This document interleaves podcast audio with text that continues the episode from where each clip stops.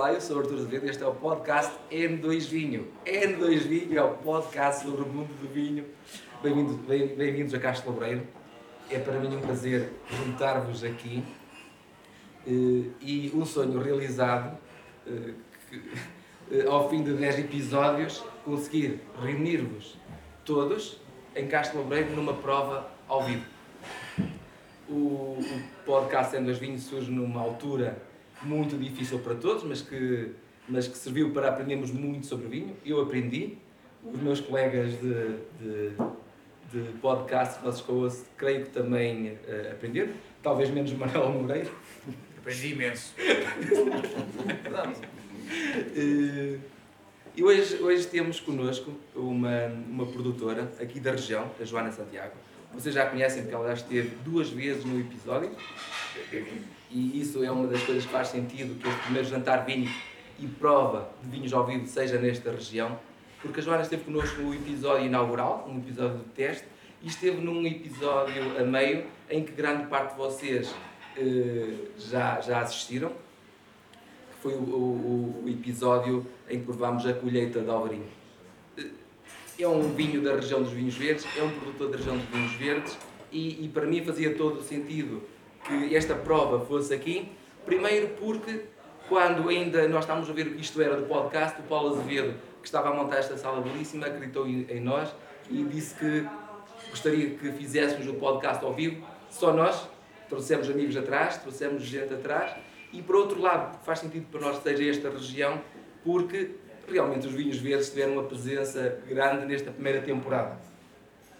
Hoje, eh, pronto, comigo está como de costume, Manuel Moreira, eh, um amigo e para mim um dos principais canções portugueses. Eu sei que ele é muito humilde, mas é assim que eu entendo e é assim que todos aqui no painel o entendem. Manuel, para mim, é, é, é, é de coração um orgulho ter-te cá, conseguir trazer de Cascais até, até Castro Laboreiro, aqui ao lado, não é? o, o, o, João Coutinho, que veio da tropa e que é um dos, um, um dos culpados por ter entrado nos do podcast. Uh, o, João anda-nos a, desafiar há muito tempo, não para o vinho, mas para outras coisas no mundo do podcast. Ganhei-lhe o gosto e agora, já ninguém nos para. Uh, e o Daniel Passos, que entrou a meio, mas que está connosco, vai estar connosco na segunda temporada. És muito bem-vindo, Daniel. Temos muito gosto que estejas connosco. Bom. E a Joana, a Joana nos dá o, o, o, privilégio então de provar uh, estes vinhos da Casta Alvarinho acho que uh, já todos somos um bocadinho faz, que os faz e faz da, da, da, da, tua quinta e dos vinhos que fazes com a varinha, das interpretações que tens feito. E hoje temos um Santiago na ânfora do Rocinho. Joana, o que é que é isto de Santiago na ânfora do Rocinho? Santiago, ok, é a tua quinta, em Monção, região dos vinhos verdes, mas para mim Rocinho é Alentejo, não é? E ânfora, palavras muito estranhas, Rocinho, ânfora, queres descomplicar isto? Claro que sim.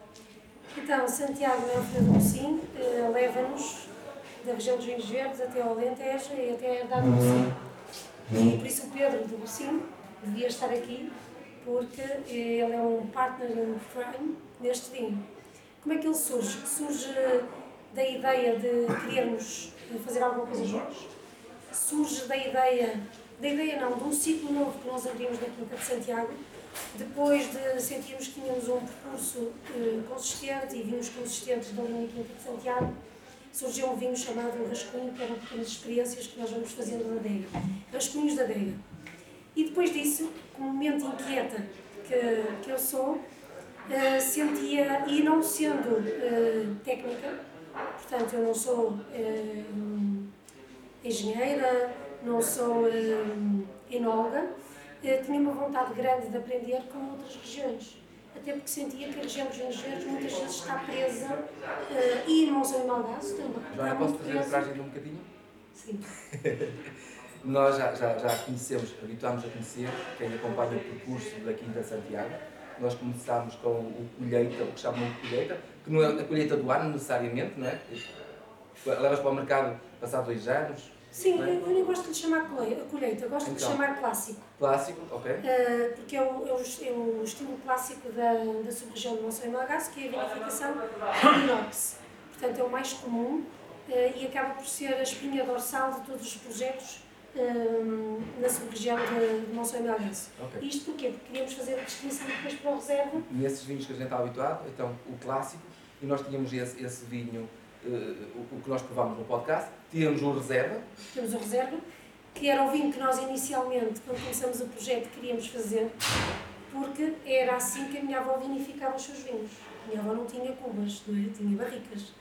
Hum, e isto estávamos em 2011, na vindima de 2011, e o primeiro vinho que nós fizemos, já com o rótulo na garrafa que nós tínhamos escolhido, tudo com ela, ah, foi vinificado em, ah, em barricas, como ela fazia, não é? Até porque nós, quando criamos a nossa identidade, criamos nós não fomos fazer uma consulta ah, ao mercado e perceber o que é que se fazia no mercado para fazer os nossos vinhos.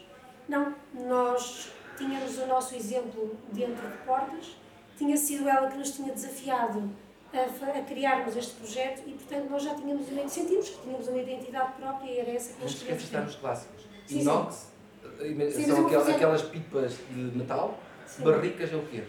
São pipas, não é? Barricas, temos vários tamanhos, mas o que as em madeira, pessoas não é? eh, Ok. Recentemente Ora, devem é imaginar isso que são em madeira, são, são pipas como todas as adegas das casas dos avós com certeza teriam, fosse ele qual, qual fosse o tamanho. Não havia tonéis. Não havia cá Então, esses certeza. temos esses, esses dois e Sim. temos o rosé. Ah, mas deixa-me terminar em relação a. Porque isto, isto, isto é, é giro perceber, porque isto faz parte da região, da região dos vinhos verdes. Ahm, e de Monção e Melgaço também. E, portanto, nós queríamos esse, nós chamamos de ano zero, que esse ano acabou, esse, esse vinho acabou por não sair, não ser comercializado e não vir para o mercado. Porquê? Primeiro porque eram muito poucas garrafas, nós começamos por oferecer a amigos, familiares, é? Eh, para perceber o feedback que nós tínhamos do consumidor, não é? E as pessoas chegavam algumas a devolver-nos o vinho, porque não percebiam o vinho.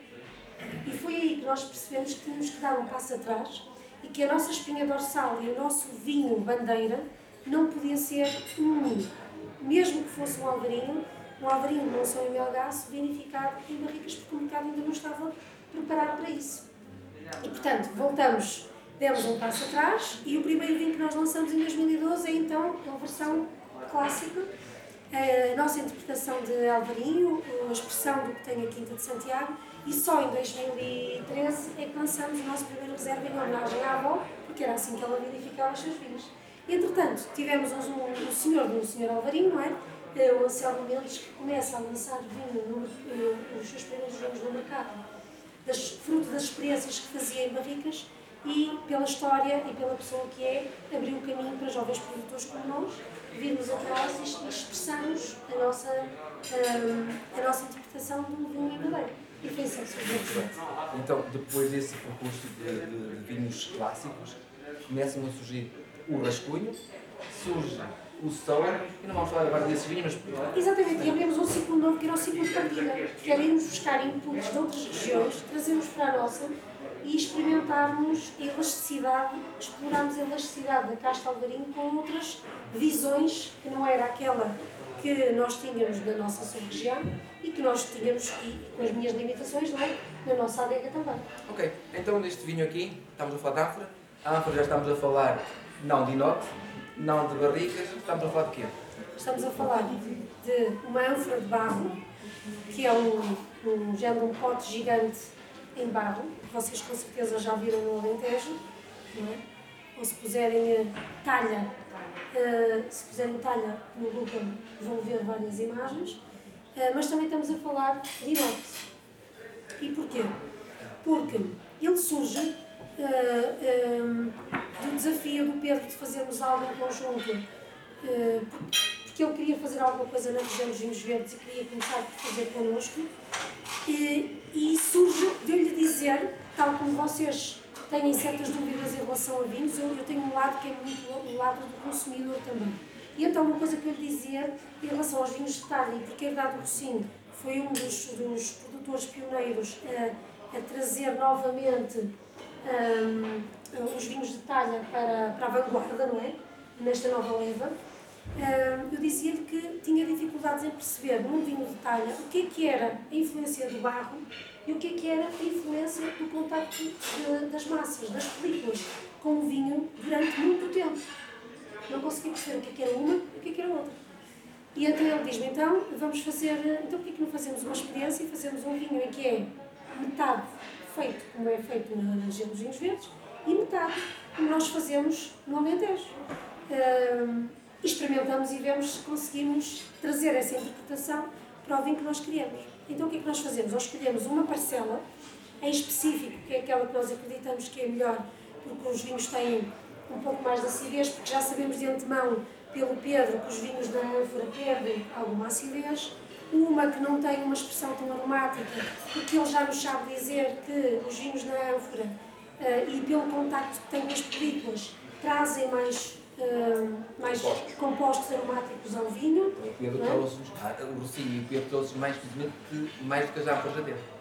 Aqui para... Não, ânfora, ele sabe o comportamento da ânfora, não é? E portanto, eu, eu, se fosse, eu se fosse vinificar sozinha um vinho em ânfora, uh, o meu percurso ia ser tentativa e erro. É? Assim nós não tivemos um, não tivemos um percurso tão sinuoso, porque já tínhamos alguém que trazia assim por nu e vinha-nos mostrar como é como temos. Temos feita. Depois temos, depois temos o, o, outro lado, que é nós conhecemos bem a casta uh, e conseguimos dizer o que é que funciona ou não dentro do que é a casta alvarinho, que não é uma casta que esteja habituados a trabalhar no Alentejo. Antes dar cor, às sensações que o vinho nos dá, eu não posso deixar de, de falar do cuidado. Há um cuidado especial na, na Quinta Santiago, eh, em tudo que é o brand, a marca, a maneira como ele se apresenta no seu consumidor. Eh, aquele, já, já foi falado no podcast, aquele, aquele bordado, por assim dizer. Que é o bordado? Aquela garrafa. Mas aqui é um cuidado especial, há, há, há algo diferente. Queres-nos falar sobre isso? Sobre o cuidado que tiveste a a escolha da garrafa, a escolha da fotografia, a maneira como emolduraste este, este vinho. Queres falar sobre isso? Olha, nós encomendamos uma ânfora em Itália, uh, porque não é fácil arranjar ânforas. Ninguém, ninguém faz, ou quase ninguém faz ânforas hoje em dia, ânforas novas. As ânforas que existem cá são em segunda mão e a maior parte das vezes são revestidas uh, ou com uma cera ou com uh, epóxito e nós queríamos barro mesmo e portanto encomendamos uma em Itália. E a forma da ânfora, que a ânfora é muito bonita, um dia que nos visitem vão ver, a forma da ânfora é parecida com a forma da garrafa. Portanto, quando eu vi esta garrafa, tive a certeza que queria que esta era a garrafa que queria. Entretanto, estas cores que nós temos aqui, esta é a cor de uma ânfora. O produtor de ânforas é um produtor pequenininho, que nos enviava uh, vídeos uh, para fazer ânfora. Para nós sentirmos que aquela é a nossa ânfora, criar a ligação, aquela é a nossa ânfora, até porque é cara, não é? Portanto, esta é a vossa ânfora, nós estamos a fazê-la, vejam, ela agora vai para o forno. E portanto, a ânfora, enquanto, antes de ser cozida, é desta cor. Por isso é que escolhemos esta cor para, para, para a cápsula. E depois de cozida, é desta cor. E foi nisto que nós nos, nós nos inspiramos. A caixa uh, é igual, a forma dela é igual à caixa em que chegou a ânfora.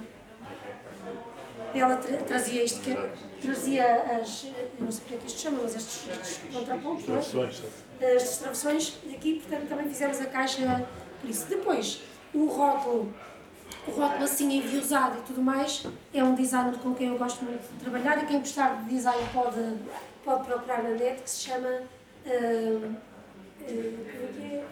moço wine, wine design. Moço.pt. Moço.pt. É que fica?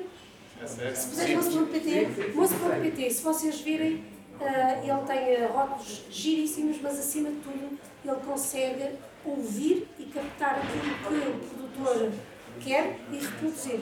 Porque não há um rótulo que ele me envie e que eu diga, não, não gosto, faz outro. Não, tudo que ele manda eu digo, ok, pode fazer um ajuste aqui ou ponto no pôr ou isto, mas diga isso. E eu não sou fácil. Seja, mas fico confortável. Pela garrafa, compra-se o vinho, neste caso, em sim, particular. Sim, a ideia também é ter um bocadinho de cuidado. O vinho é uma experiência. Não é o vinho. Nós podemos ter vinho pelo vinho, mas, mas isso é um nicho, um nicho muito, muito pequeno de, do mercado, não é? O vinho sendo uma experiência começa logo por nós chegarmos a um sítio e queremos comprar um vinho e ficarmos agradados com a imagem. Agora, o importante é que aquilo que está lá dentro não defraude a expectativa, não é? Daquilo que nós estamos a ver. licença, eu ia pedir a vossa atenção. Manuela Moreira está a abrir a garrafa. Não. Obrigada.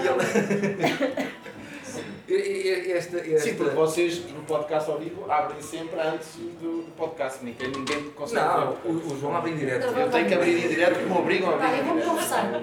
Eu sou, eu sou pequena produtora, portanto, os pequenos produtores são todos ferrentos. E por isso eu abri duas. E disse só se abre a terceira se eu preciso. portanto, por isso é que esta não está, não está ainda aberta. Mas é, é interessante que abra para perceber que, ao contrário de uma marisa normal que temos ou em plástico, ou em alumínio, ou não tenha, aqui temos eh, cera, acho eu.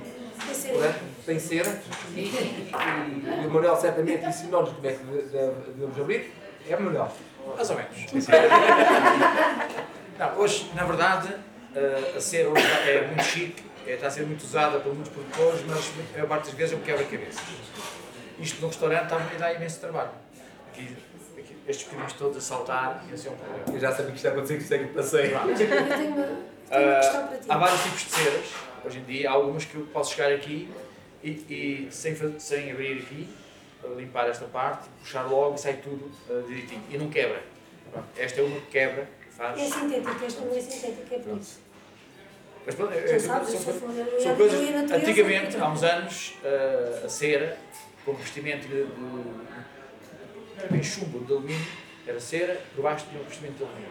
Muitos vinhos garrafeira, aqueles vinhos que eram para conhecer 30, 40 anos, ah, eram assim, eram um sinal de prestígio.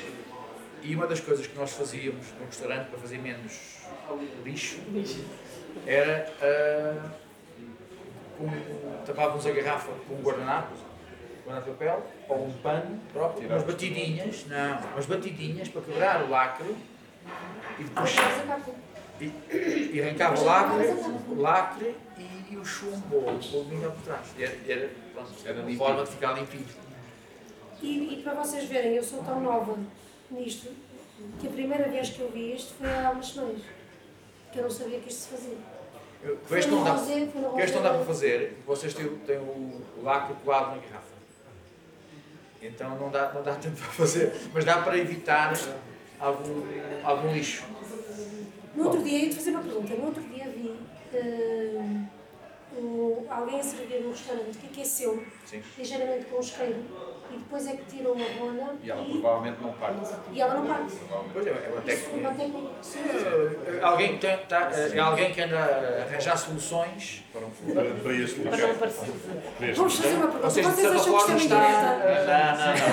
Não, não. Vocês acham? É só para eu perceber se era é que era. O Manuel era Nada assim, sincero. Eu acho que é bom dizer o que é certo.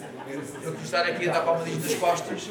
Agora, há lacres que realmente a gente dá para tirar diretamente e, e aquele, Ah, Manuel aquilo que tu eu tinha viste. uma experiência, tu estás aqui e tira, vais tirando, Eu, eu, eu, só. eu não disse que não, eu não disse que não, mas fiquei, eh, acho muito interessante a pessoa que viste a fazer isso. Realmente sentiu esse problema, andou a pensar em como resolver a situação. Ou seja, o que ele fez foi tentar não deixar o lacre tão quebradiço, ok? para realmente ao cortar, se precisar cortar, ser tudo limpinho e sair uma peça bonita. Eu quando abrir a minha lá em casa, que já comprei, eu vou fazer isso e depois Eu vou- eu- Agora, pode agora é, é questão. Uma, com- uma Mas há uma grande diferença. Precisava de uma para review. Há uma grande diferença do lacre de para produtor. Devemos, fazer um episódio só de lacres. Olha, mano, é isso mesmo. vai, Uma prova lá. Só de lacres. Selecionar nós os vinhos. Nem bebemos, só tirar.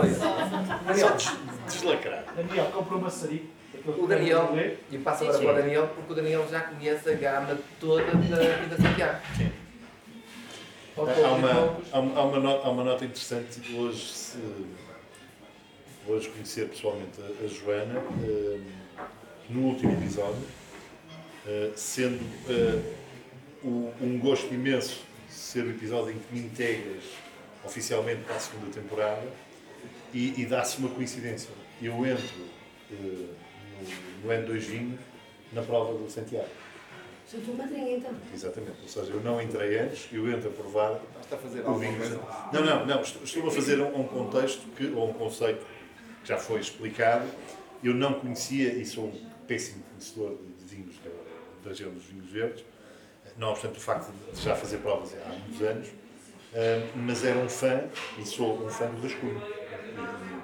E, era um vinho que me, sempre me desconstruiu bastante. Portanto, era um vinho que perseguia e que sempre andei atrás dele. Eh, e, e quando falei com o Arthur e quando falou dos teus vinhos ou de ti, eu dizia-lhe, pá, só conheço um, conheço dois, conheço todo o resto. Eh, e através do Arthur, portanto, o Arthur, ainda hoje falávamos um pouco sobre isso, o Arthur tem tido um mérito, uh, uh, se calhar neste, neste, neste Little Few, somos um, um, um, um espectro de pequenos influenciadores, é? mas o Arthur tem levado uh, a, a, muito grande Porto os vinhos da, da região dos vinhos tem sido um embaixador muito interessante, quanto mais não seja na plataforma do Clubhouse, em que pessoas como a minha amiga Teresa, que, que, dificilmente chegaria a estes, a estes, vinhos e que é uma, uma fã incondicional que nos segue, uh, e, e, de facto eu, eu, eu, tenho vindo a provar. É? O Soul, uh, provei muito recentemente, usei várias expressões de vernáculo, mas em forma satisfatória, adorei. Desmontou-me bastante. E esta era a expectativa. Portanto, já, já o comprei, não o provei, fiquei uh, a aguardar exatamente até hoje. Porque já temos estado a provar em conjunto alguns vinhos aqui familiares, outros que vais sozinho, mas aqui temos um registro diferente do Alvarinho, sim, sim. E, do Alvarinho e, e, e dos vinhos da Joana. Tonalidade, uh, que tonalidade temos aqui? vamos ajudar aqui a, a perceber o que, é, o que é que vemos e os logo os primeiros aromas que, que sentimos. eu, eu, eu... Já temos esta cor. Muito obrigado pelo, pelo, pelo, pelo distinto honra, não é? Quer dizer, está para mim, isto ah, Devia ter começado com o João. Não, eu não. Tínhamos combinado que era o João. Tínhamos combinado que a praxe Daniel, Daniel. Ele tem uma cor. Depois agora a conversa, vamos passar ao João. Isso, obrigado. Ah, ok. Ok. Depois, depois dá-se esse pormenor. Olha, também, eu estou a dizer isso, mas o que eu estava a dizer em relação a ti, também podia dizer em relação ao João, que conhece dá-se esse pormenor quase todos os vinhos da Quinta Santiago. João.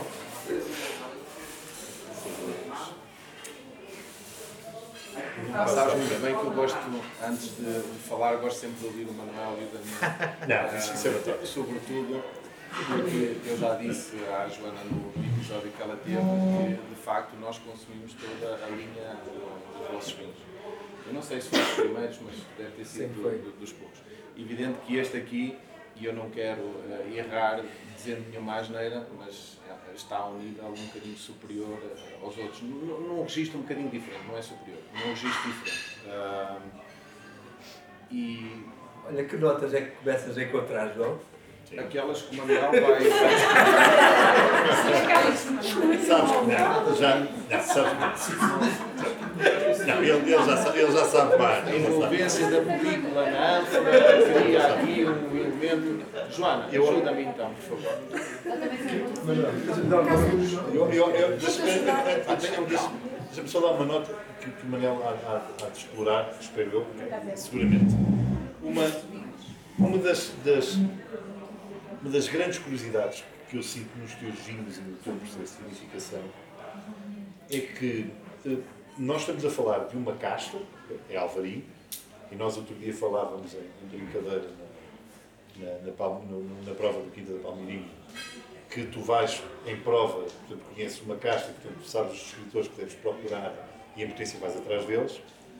E a verdade é que uh, esta engenharia uh, de alfeitaria pura, em que tu dás uma identidade específica a cada um dos vinhos. Eu provo um alvarinho Santiago, provo um alvarinho de reserva, provo um alvarinho de sol, provo isto, e, e, e, é uma prova de ser desmontado e continuar a ser desmontado e continuar a ser desmontado. As, os escritores são caros, é? estão, mas diametralmente opostos. Uns mais impulsionados, outros menos mas, mas esta identidade, e eu confesso que uh, a talha aqui. Olha aqui um tom de terra no meio disto muito interessante. E a ideia neste vinho não era, lá está, não era que, não era que se ele ficasse carregado pelo contacto tem. Uh, o que é que vocês sentem mais aqui do contacto pelicular? É a parte aromática. Qualquer, se, nós, se vocês forem à quinta, depois nós fazemos Joana, uma deixa-me interromper porque eu sou aquele que não percebe grande parte dos termos que vocês usam porque é político. Casca. A casca da, uva. Não, não, é porque eu acredito que muita gente que esteja aqui, não sei se sou eu, Casca da uva. não o que é que nós fazemos? Nós pegamos, eh, pegamos dos cachos, tiramos o engaço e mandamos para dentro. Engaço que é aquela O parte. gasto que não os é o magos- objeto? Não é o O engaço. o calo da. É o cacho, o cacho. que é aquela parte da rama que segura os bagos. E ela se para. Eu acho que. Não, não, é que Não, é, é preciso explicar. E Ok. pomos tudo esmagado dentro da ânfora. Eh, o vinho eh, fermenta lá, isto metade do vinho. Eh, o, vinho- o mosto fermenta na, na ânfora e mais ou menos um mês depois tiramos o líquido que temos, tiramos as, eh, as películas que lá estão e vinificamos na altura, quando pusemos tudo dentro da ânfora, pusemos também numa cuba, como fazemos normalmente. Todos os alvarinhos clássicos, ah, uva, de- uva sem engaço, uva sem, uva sem engaço para dentro da prensa, esmaga e vai só o líquido para dentro da, da cuba, portanto isto é como significa tradicionalmente a região dos verdes e os brancos, Hum, e portanto, esse, estagi- esse fermenta aí e estagia um mês. E depois trocamos. Portanto, o que estava na Cuba, que é o lado de Santiago, só estagia dentro da ânfora. O lado Rocinho fermentou e estagiou um mês e depois vai para a Cuba e estagia lá mais ou menos quatro meses. Quatro meses. O 2020 vai estagiar um pouco mais eh, na ânfora, porque tivemos mais tempo para, para vender o, o vinho. E, eh, porque o ano passado não se vendeu, não é? Nós não lançamos o vinho, só lançamos no final do ano e, portanto, decidimos manter mais um bocadinho para também perceber eh, qual o comportamento. Gostamos muito e, portanto, fizemos dessa forma. E esse contacto com a, com a película faz com que a parte aromática seja muito mais intensa. Se vocês provarem todos os vinhos daqui de Santiago, depois de uma vindima, aquele que vai ter mais expressão aromática, mesmo tendo sido vindimado mais cedo, por isso não devia ter, porque a uva não estava tão madura, vai ser sempre este. E depois ainda tem mais uma coisa, o alvarinho é uma casta que, com o tempo em garrafa, tem tantos, como tu dizes, na, nossa gíria, né? componentes, compostos eh, fenólicos, É famoso, é bom. aromáticos, que eles podem se intensificar, em vez de se reduzir. Muitas vezes, não é? Não, é só para Neste momento já não fazem que sentes mais do que o que se sente fazer aqui mais uma descodificação, que é, ah, é, é, ah, uma parte dos compostos aromáticos estão, estão também na casca, na película. Ok? Ah, ou seja, de- daí que este tipo de contacto do, do mosto com as cascas potencia uma maior intensidade aromática, porque os compostos aromáticos estão na casca. ok? Não está na polpa nem na grainha, estão na casca. ok? Se ficar em contacto, pode extrair mais. O que, é que, o, o que é que há de diferente neste vinho a nível sensorial? O que é que há de diferente neste vinho para o, o, o, o clássico que provámos no Olha, podcast? eu gostava, eh, pegando até um bocadinho do que a Joana falou e, e do Pedro, do Rocinho. Eh, o Pedro faz parte de uma geração de gente do Alentejo, gente, nova gente, que olhou para o passado e tentou aprender também. Ok? Porque eh, o vinho de talha nunca se deixou de fazer no Alentejo. Uma tradição, mais de dois mil anos nunca se deixou de fazer. Existe um, um evento chamado Vitifraves, que é um festival regional sobre sobre produtores de vinho de talho. E onde cada um tem a sua receita. ok? Tem os seus tamanhos diferentes de, de, de, de talha, de barro. O barro tem várias origens, como a, como a madeira. Cada um tem uma receita de tratar o barro, chamado o peixe, ok? que é uma mistura de resina com cera de abelha que serve para impermeabilizar ah, a talha. Cada família, cada produtor tem a sua receita. Ok? Desde, desde aí faz logo um conjunto de uma grande diferença.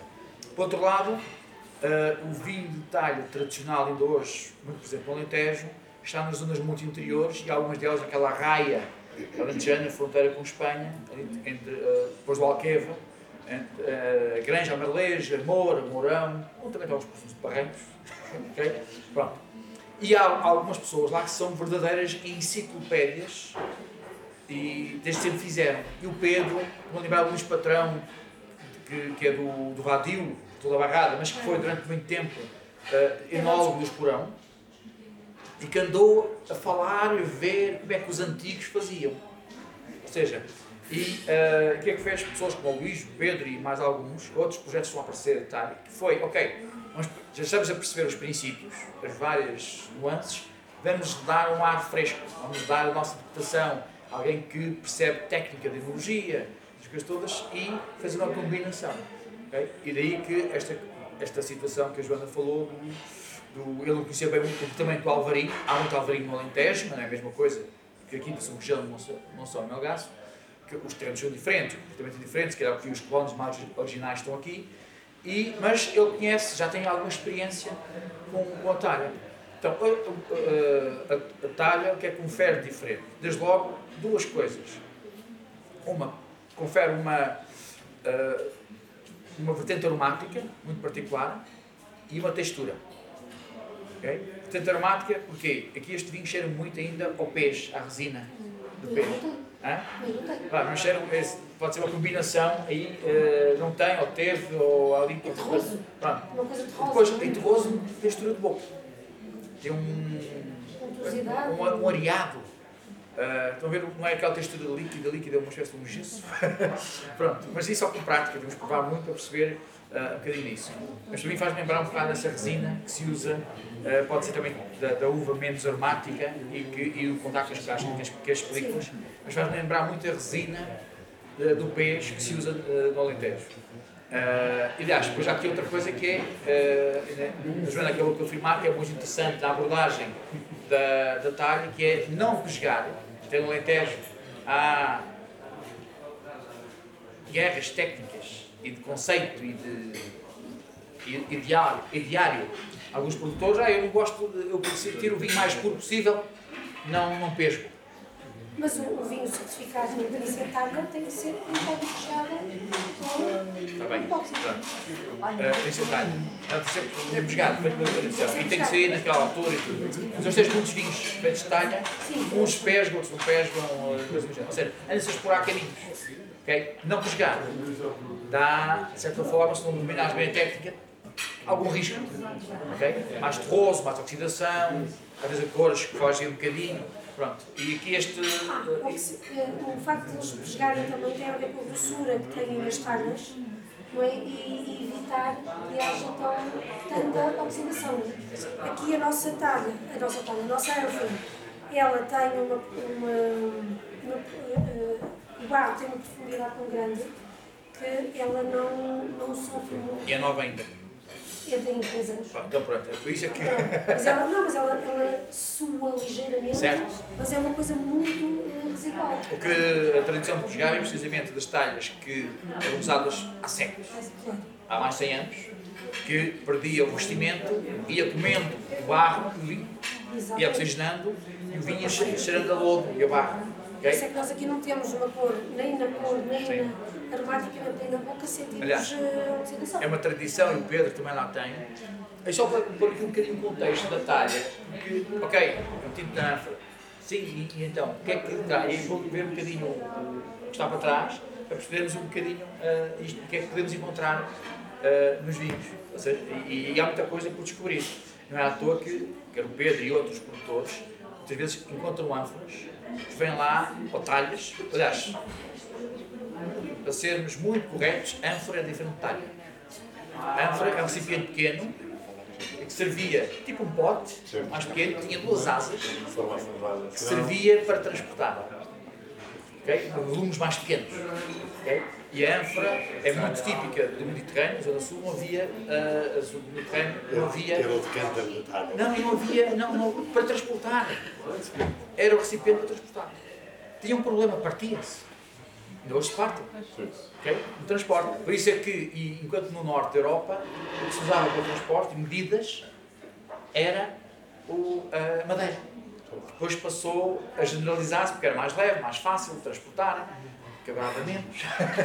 era mais, dizer, ah, eu quero esta medida, era mais fácil de fazer. É? Isso é giro e alguns produtores têm as datas, têm as ânforas com datas quando elas foram feitas. E algumas remontam a 80, 100 anos, que é engraçado e que gosto, como dizemos, ah, é barrica de flúdrio, ou assim do género, e, e, e, isso vai começar, vai dar um um novo elan à história da talha. Para mim, acho que é, é muito interessante porque o, o percurso aqui de, de, aqui, aqui de Santiago é um percurso que eu, eu, vou dizer que é muito semelhante àquilo que aconteceu no Douro no início dos anos 2000 com os Douro Boys. Foi um movimento de novos produtores, meio que, não, que quiseram fazer diferente, experimentavam, tinham um, um relacionamento entre eles completamente diferente do que era o passado, toda a gente olhava assim, e esta gente toda, depois são muitos famosos, depois isto com conhecimento de causa, ia jantar com eles, todos juntos, ninguém tinha problemas de provar uns dos outros, okay? e, tudo, e isto fez crescer. E uh, este, o, o, a revolução que mim está a existir na região de Monsanto Melgaço com o a Joana faz parte de um grupo de, digamos, de novos projetos que vão saindo, okay? já havia uns faróis antes, o Solha, o Solheiro, o Anselmo, mais um, sabe, Quintas, um produtor ou outro, mas que a coisa estava muito institucionalizada. Okay? E o Alvarinho era uma espécie de chapa 3. Okay? E de repente vemos produtores como a Joana, outros que foram aparecendo hoje em dia, todo, até as grandes empresas querem ter Alvarinho. E estão a comprar propriedades cá. Okay? Porque realmente está aqui qualquer coisa especial. A parte da picardia fica para mim. De? E querem-se fazer até passar por coisas que esta gente faz e não são. Não, não. Eu sei que não, concorda, há pessoas que concordam comigo, mas é, é a minha. Este lado mais boutique que tu tens, de pequeno produtor de, de vinheirão, há grandes produtores que Tentam vir para a região com, uh, com uh, interesses muito mais de gestão empresariais, muito diferentes do conhecimento de uma. Eu faço a pergunta assim: tu eras um produtor, eras um produtor pequeno, querias ser pequeno, és um produtor grande, trabalhas numa empresa, um negócio como um produtor grande. Sim, mas eu percebo o que é que tu quer dizer. Tu tens, tu tens produtores grandes que fazem passar a mensagem de que são um projeto familiar pequeno. Mas não são. Produzem já um milhão ou dois milhões Não, não, não, desculpa lá. Família Alveleda, Guedes não é família. Só Grapo não é família. Não, mas Outras não é famílias isso. são família. Não é isso. Não tu podes ser pequeno são e podes não ser uma família. A mas, questão eh, é mostrar que és pequeno, criares a ilusão de que és pequeno quando não és pequeno. E deves assumir aquilo que és. Não é? Certo. Sim, sim, sim. Mas tu também tens, muitos a produtores que, que passam a imagem que são vinheirons e não são vinheirons porque compram uva, não é? Precisamente. Ah, e nós não compramos uva, nós só trabalhamos com a nossa própria uva. Ah, se somos um projeto familiar ou não, isso não importa, sendo vinheron, o que importa é que nós eh, produzimos, eh, somos vitivinicultores, portanto produzimos a nossa uva e é essa uva que faz os nossos vinhos. E pronto, e acreditamos na natureza e Sim, nos vinhos que nós fazemos e inovam e arriscam no mercado e propõem-nos muitas vezes aquilo que o consumidor não está à espera e surpreendem-nos. Eh, e- e O Anselmo, que é um grande, que eu respeito muito, é o Sr. Alvarinho para mim, é um homem que, para termos uma ideia, o Anselmo diz-me que faz mil vinificações diferentes para, para, para experimentar como é que a casta, como é que a casta se comporta. Eh, Pronto, esse trabalho é, é, eu dou mérito, posso dizer que o Anselmo é um grande e, e- e- mas não é aí que eu estou a falar, estou a falar de outras coisas. Olha, eu, só, para não, mais, eu sou pessoa que está no mundo do vinho e que eh, no vinho não só vem mais da restauração, depois sempre o vinho pelo, pelo- como motivo também. E hoje em dia estou numa área mais ligada ao vinho, eh, onde eu tenho que olhar para tudo. Para mim tudo merece o meu respeito. Eh, e tudo há. eh, aquilo que me interessa hoje em dia é o vinho.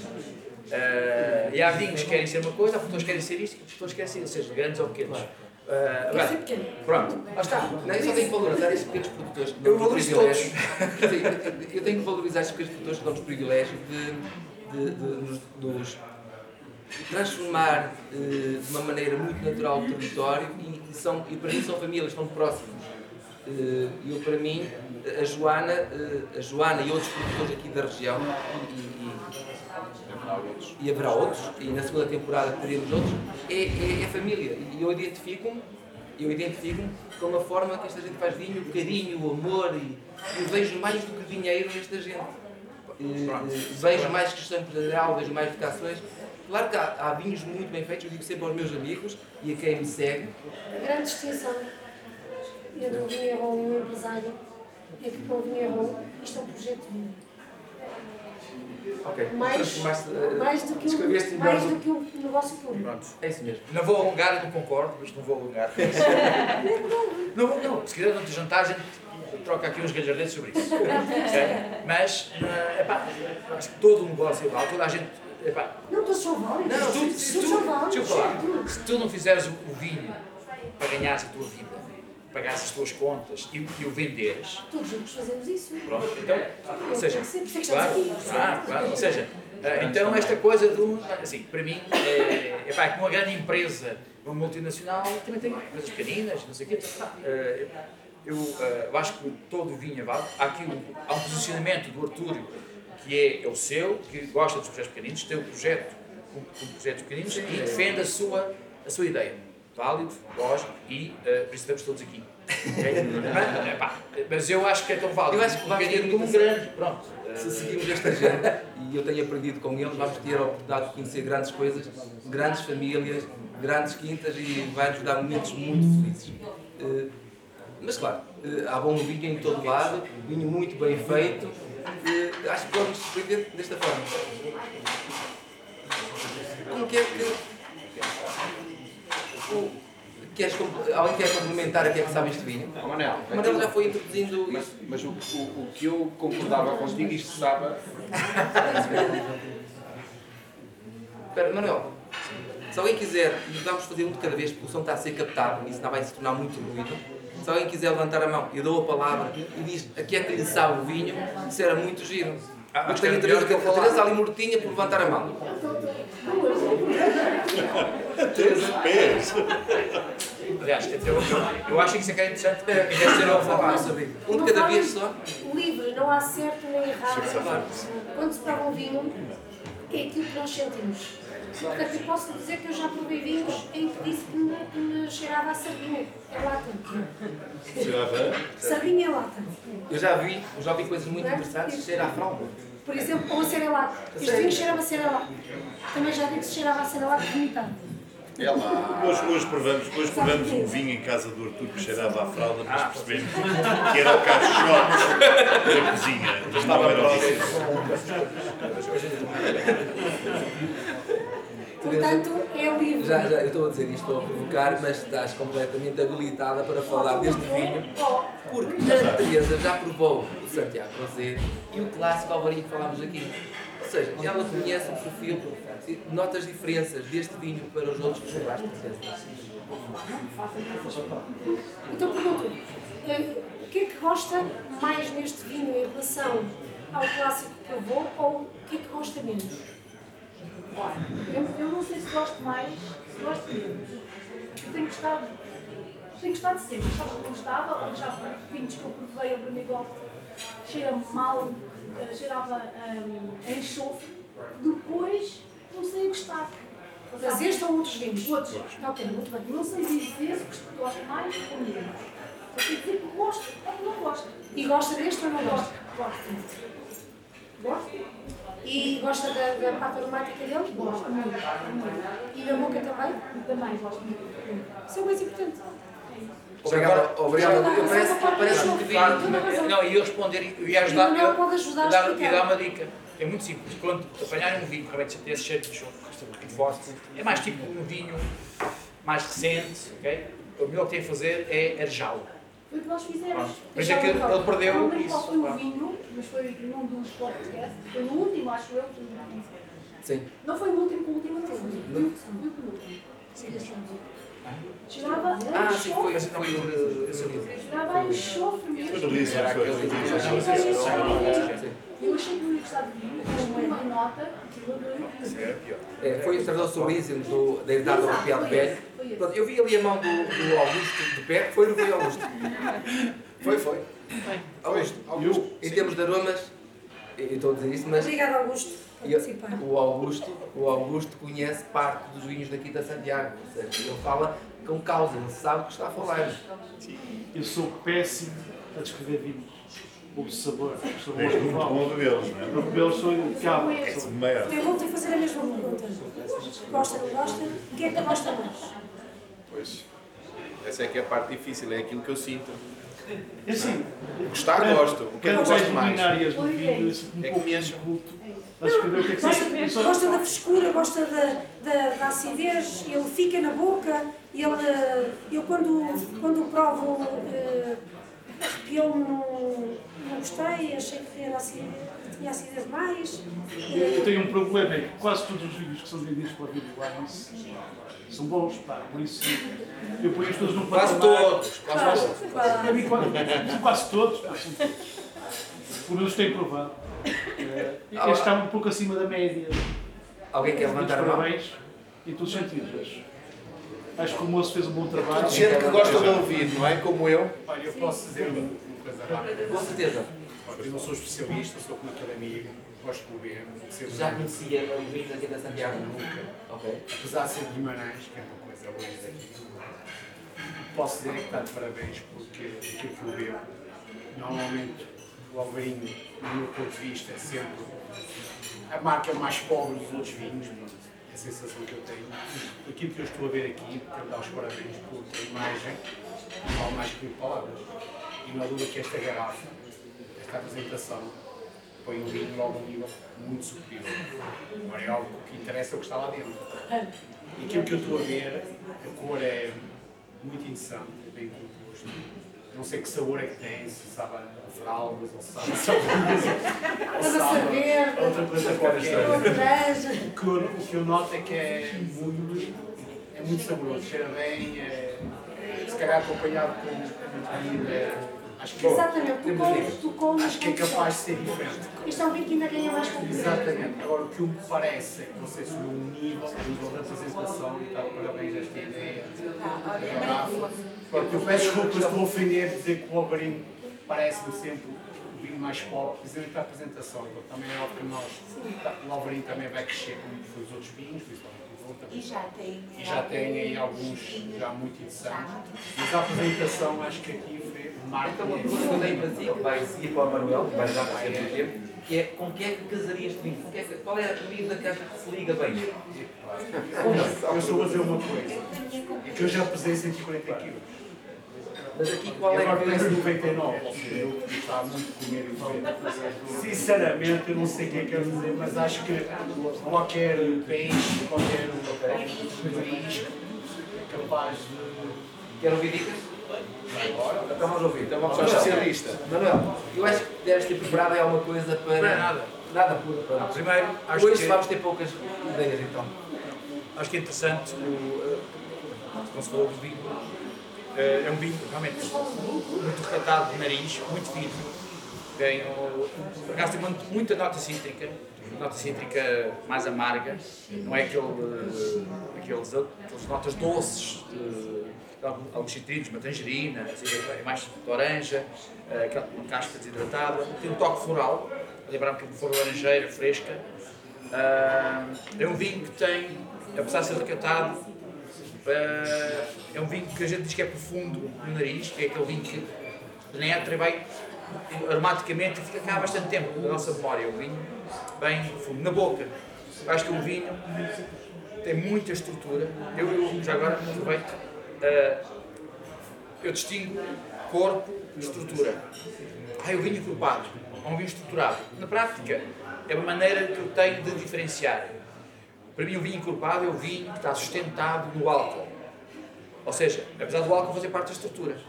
Só que são aqueles vinhos que a gente põe na boca e todo ele tem o álcool ali a predominar. Ok? Às falta de fruta, falta um bocadinho de acidez e tal, mas é assim que chama encorpado.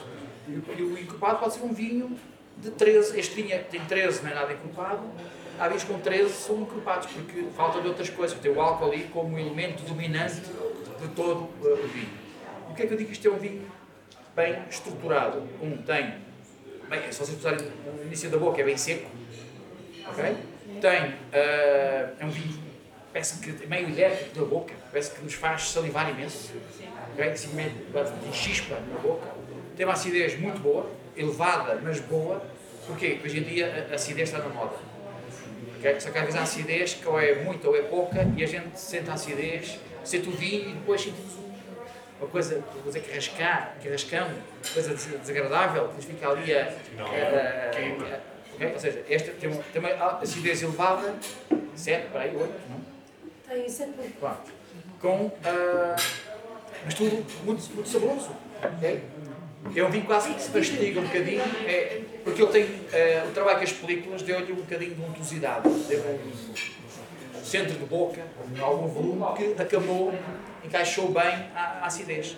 Se não tivesse isto, essa acidez, se calhar, podia ser mais desagradável. E outra coisa que é gira, que eu vou ensinar aqui nesta, nesta, neste vinho, e vocês durante o jantar vão exercitando, que é uma coisa que é panágio dos vinhos que querem ser muito ambiciosos. ok? E que e quando o são, fazem uma coisa, deixam um rastro longo de sabor. ok? Que é, vamos o vinho na boca,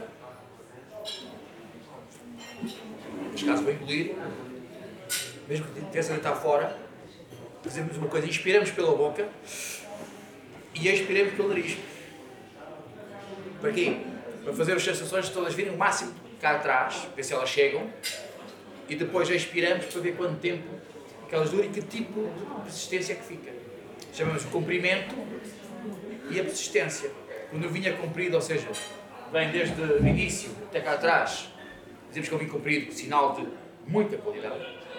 E depois, quando começamos a contar segundos, um, dois, mentalmente, este é um vinho, já, já vou nos 20 segundos, vai, já falamos, e está cá. Significa que é um vinho que é ambicioso e cumpre, através de coisas objetivas, essa ambição. Disseste tudo o que eu ia para dizer. Não, eu estive a ler, um Um bocadinho menos elaborado. não, eu não estive a é? ler a tua Um cartilha. bocadinho menos elaborado. Eu aproveito. Bom, a questão da, da harmonização, acho que é um vinho que consegue ser muito mais plástico, muito mais versátil do que aquilo, se calhar, só o vinho para peixe, claro. Mas acho que é um vinho para peixe, nada daqueles peixes muito pesados. Acho que fica bem com peixe, tenham com peixes requintados, como um linguado, um peixe galo, peixe, eh, um pregado, eh, por exemplo, pode ser só na grelha, com um toquezinho de, limão ou, ou um bocadinho de aneto, ervas finas, frescas e está perfeito com ele.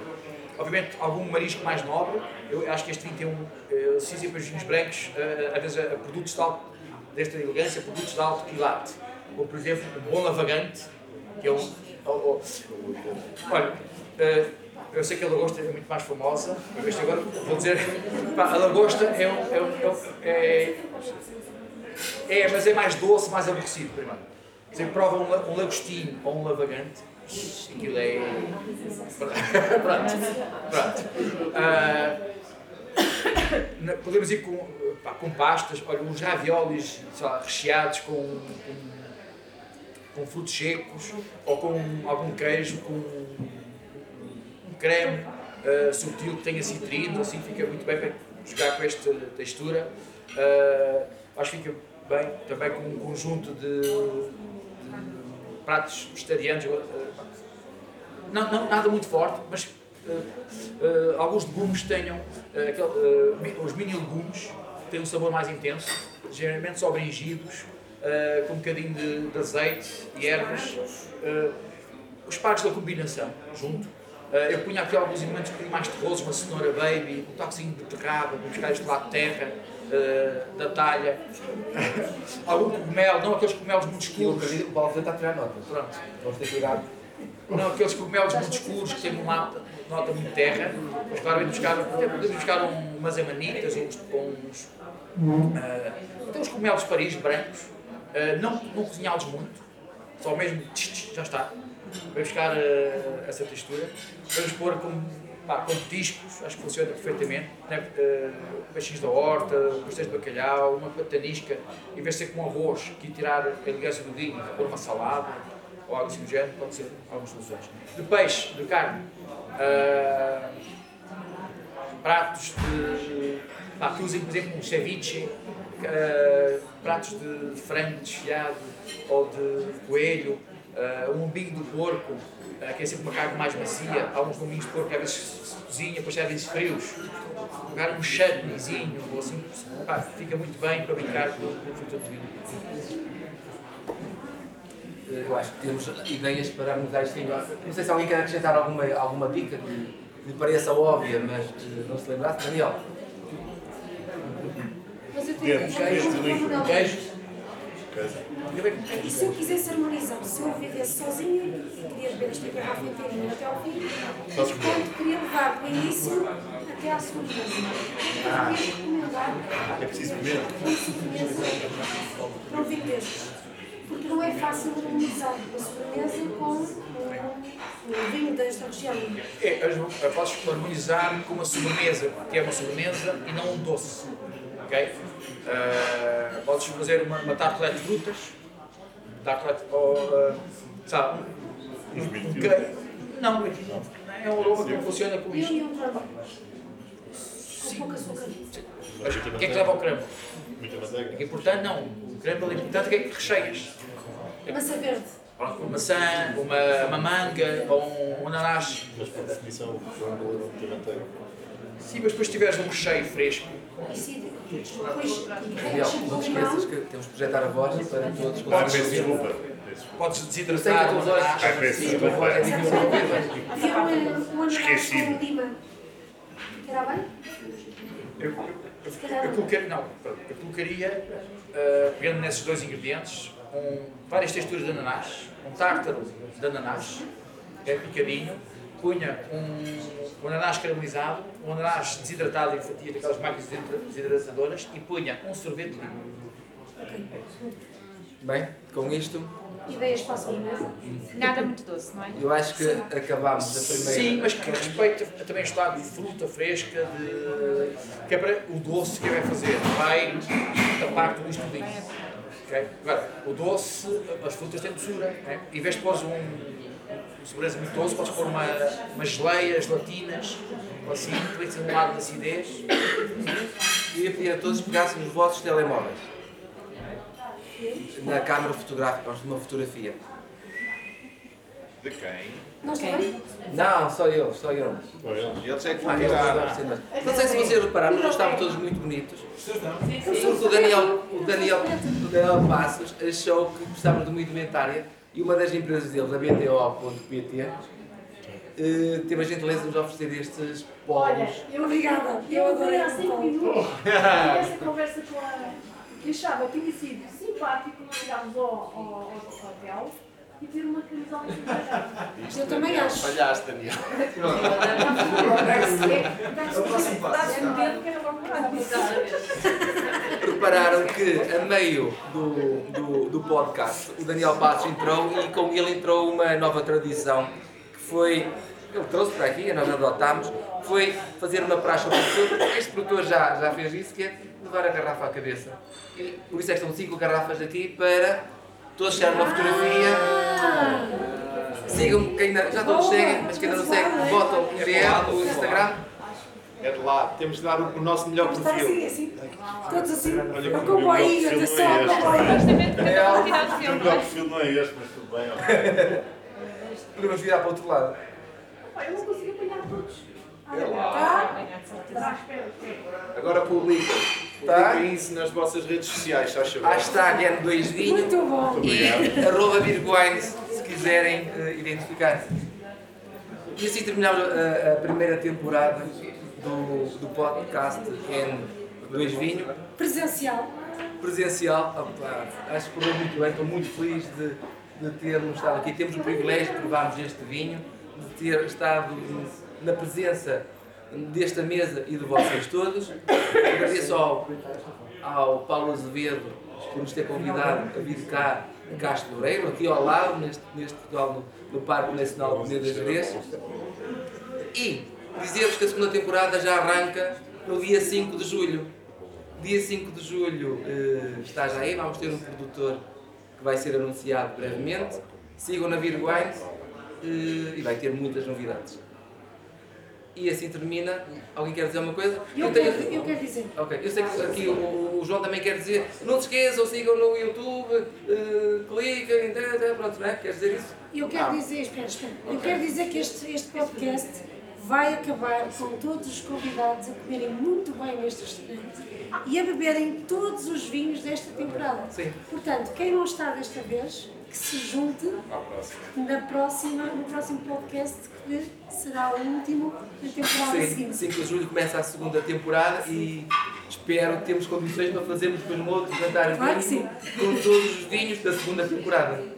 Olha, eu antes de acabar, fazerem, subscreverem o canal, fazerem like e essas coisas que tal, mas queria dizer que, eh, porque acho que nunca tive a oportunidade de dizer isto, Eh, eu fui convidado pelo Arthur eh, por um, na sequência de um projeto que tivemos em comum, que era o Nacional 2, eh, e o Arthur pegou no- na ideia e transformou ou criou este, esta versão do N2 Vinho vocacionada para a área dos vinhos.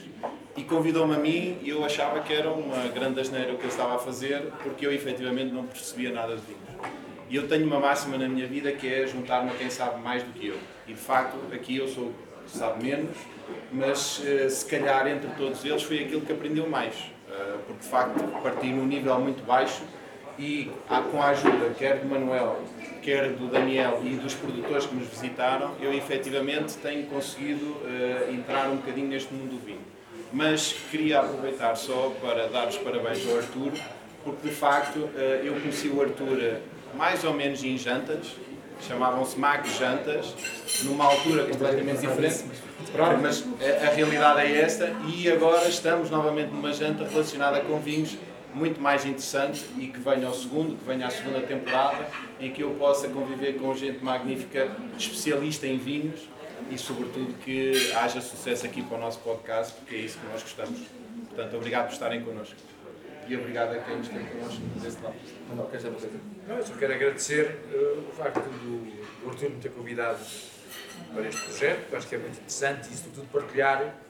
eh, para mim é uma confissão, mas, por outro lado, é uma paixão também. E tento. E uma das coisas que mais gosto é ajudar a, a desmistificar coisas, ajudar a- a- a criar, a fomentar verdadeiros enófilos, pessoas gostem do vinho e possam desfrutar do vinho. Não é só beber, mas tirar partido dele. E acho que uma boa parte eh, desse objetivo está, está alcançado, mas é um caminho. Nós propusemos a ser um, um- um podcast para iniciantes, para quem não sabia nada de vinho, como é o meu caso e, e- e do João. Hoje temos mais que temos lidado com produtores, com, com o Manuel, que é o que vocês podem constatar, não é? em termos de conhecimento de vinho.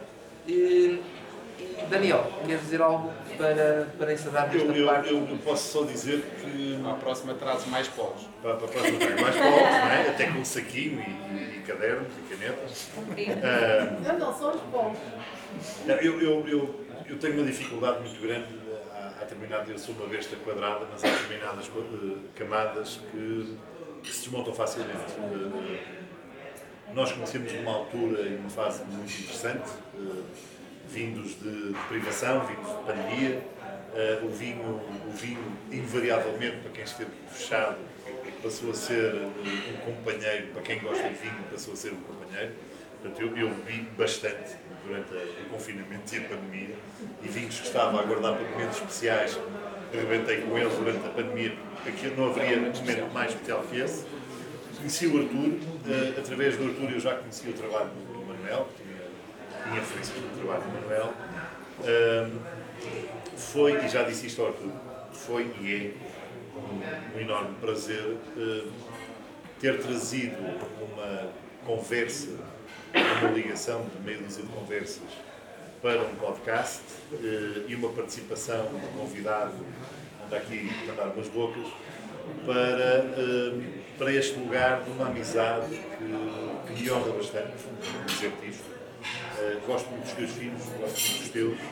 eh, e, e sei que todos os meus também gostam muito de ti e vens daquele lugar bom, um lugar de duas pessoas eh, que tens esta capacidade de juntar, de juntar diferentes produtores, diferentes pessoas, estatutos sociais, convicções religiosas, políticas, em torno de ti, que és esse lugar bom.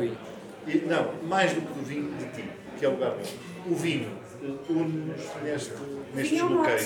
é? É o mote. Portanto, obrigado. bem-ajas e muito E obrigado. a Daniela não foi. Eu só queria dizer que agora termina assim a nossa prova vínica Vamos encher a bola. Agora vamos para, para um jantar vínico. Eh, vamos, eh, daqui quando eu terminar, vamos levantar para o Paulo e a equipa dele ter a oportunidade de colocar as mesas e depois voltamos cá. Sim, para, para levantar as mesas, colocar e depois podemos sentar no mesmo lugar a outros. Eh, a seguir no jantar vínico vamos ter todos os vinhos que passaram pela primeira temporada do Dois Vinhos, mais dois que não estavam na lista. Porquê? Porque apesar de tudo eles fizeram parte não do canal do YouTube do N2 Vinho, mas por algo que muitos nós nos une, foi o, o, o Clubhouse, em que fizemos duas provas extra com dois vinhos, que foi um por acaso é daqui de Santiago, o Rosé, e outro foi o Teno. Então esses vinhos também, para quem ainda não os provou ou quiser relembrar e comparar, também estão cá uh, hoje. Uh, ou seja, além de, em vez de 9 vinhos, vamos ter mais 11 vinhos para provar. Eu recordo que temos cuspideiras, façam uso delas, é mesmo para provar, comparem. Vão de gatas para o hotel, vão ver, carros, Vamos devagarinho, todos abraçados, não cuspam, Obrigado, senhoras. Vamos levantar, vamos a Casas Olha, Baixas, obrigada. Daqui a 10 minutos.